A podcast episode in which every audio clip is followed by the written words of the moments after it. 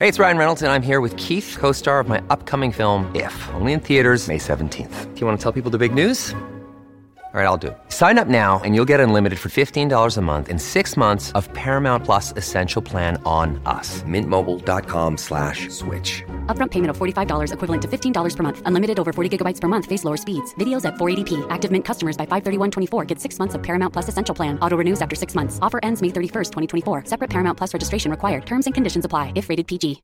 Me considero un ateo. Comenta el investigador francés Robert Charroux en su libro El misterio de lo desconocido, añadiendo, pero aún así, y durante mis viajes, procuro entrar en templos y mezquitas, preferiblemente en horas cuando no se encuentran muchos fieles allí. Parecerá descabellado, pero siempre he sostenido que el interior de un templo podría ser comparado a una especie de gran estación receptora y emisora donde la intensa fe, así como meditación y plegarias de los creyentes que allí acuden, se elevan convertidas en ondas que resuenan en la misma frecuencia de la armonía cósmica que rige al universo. De igual manera, prosigue Charroux, quizás podría ocurrir que otras ondas de naturaleza desconocida desciendan y saturen el ambiente que reina en esos lugares.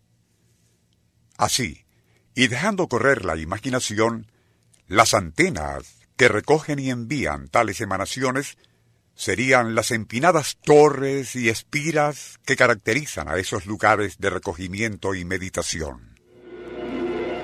Movistar, estamos donde tú estás. El Circuito Éxitos presenta Nuestro insólito universo.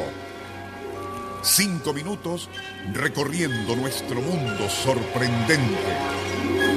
una producción nacional independiente de Rafael Silva, certificado número 3664.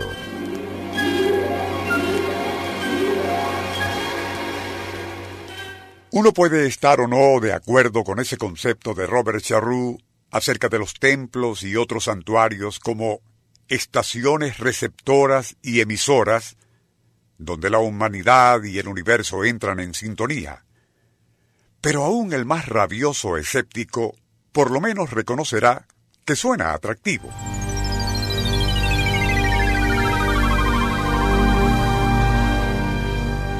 El escritor francés va un paso más allá y en ese mismo libro citado al inicio, expone adicionalmente que los templos célticos, así como pirámides egipcias, incas y aztecas, igual que los dólmenes druidas y esas tan masivas como enigmáticas piedras de Stonehenge, probablemente tenían un mismo objetivo.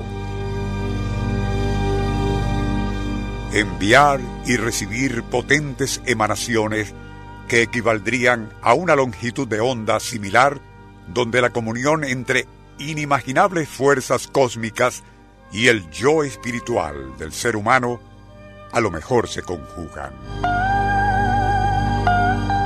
Al confirmar lo anterior, Guy Tarad, otro escritor francés en la misma onda de Charroux, opina que las razas ancestrales comprendían perfectamente la naturaleza de esa fenomenología receptotransmisora. Así, y deliberadamente, construían en la medida de sus posibilidades los equivalentes a radiofaros, como una forma intuitiva de sintonizar y absorber algo de unas inmensas mareas cósmicas de naturaleza tan inescrutable como poderosas. En este punto, vale preguntarse, ¿pero quién era ese Robert Charroux? ¿Tiene sentido todo lo que expone, especialmente, y como él mismo lo reconoce, siendo un ateo?